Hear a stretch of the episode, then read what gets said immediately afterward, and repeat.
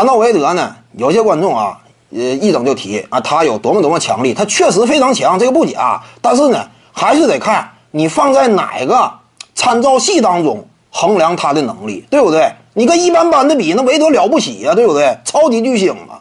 但是如果说你放到联盟当中最强二人组这个讨论范围啊，有些观众说什么？呃，对比技战力有法比吗？对不对？你对比技战力有法比吗？OK 组合呀，热火的詹韦组合呀，啊，勇士时期的啊库杜组合呀，乔丹皮蓬组合，这都是在赛场之上没有真刀真枪干的干过的，你怎么去直接进行技战力对比啊？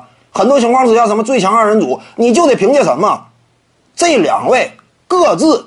生涯当时阶段荣誉层级，你评价荣誉，这个是最容易进行横向对比的。你谈其他都虚呀。你说技战力高低，你各有各的观点，对不对？而且球场之上啊，你评最强双人组，他往往比较的不是这两位之间攻守对比，而是他俩至于一整个球队，在他俩率领之下，整个球队的表现，不是这个道理吗？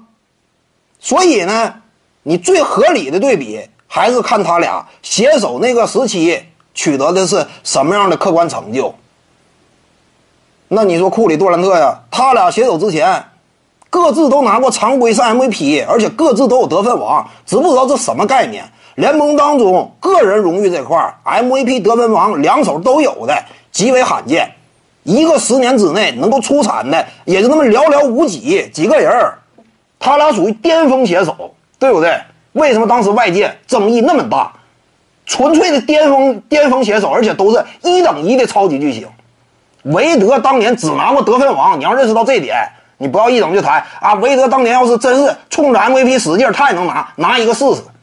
有詹姆斯在，你拿一个试试，虎口拔牙呀，有那个实力吗？联盟当中真说常规赛 MVP，摸摸脑袋你就想拿呀？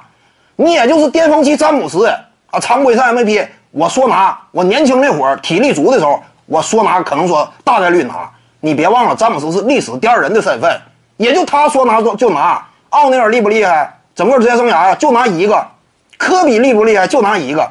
你不要小瞧这点，韦德不是 MVP 这这个级别的，对不对？事实来讲他没拿过。那你说当时就客观成绩这块，韦德跟詹姆斯放到一块儿啊，并不是完全的那种荣誉层级上能够肩膀头齐的。荣誉成绩上是有差距的。徐静宇的八堂表达课在喜马拉雅平台已经同步上线了。各位观众要是有兴趣的话呢，可以点击进入到我的个人主页当中，在专辑页面下您就可以找到它了。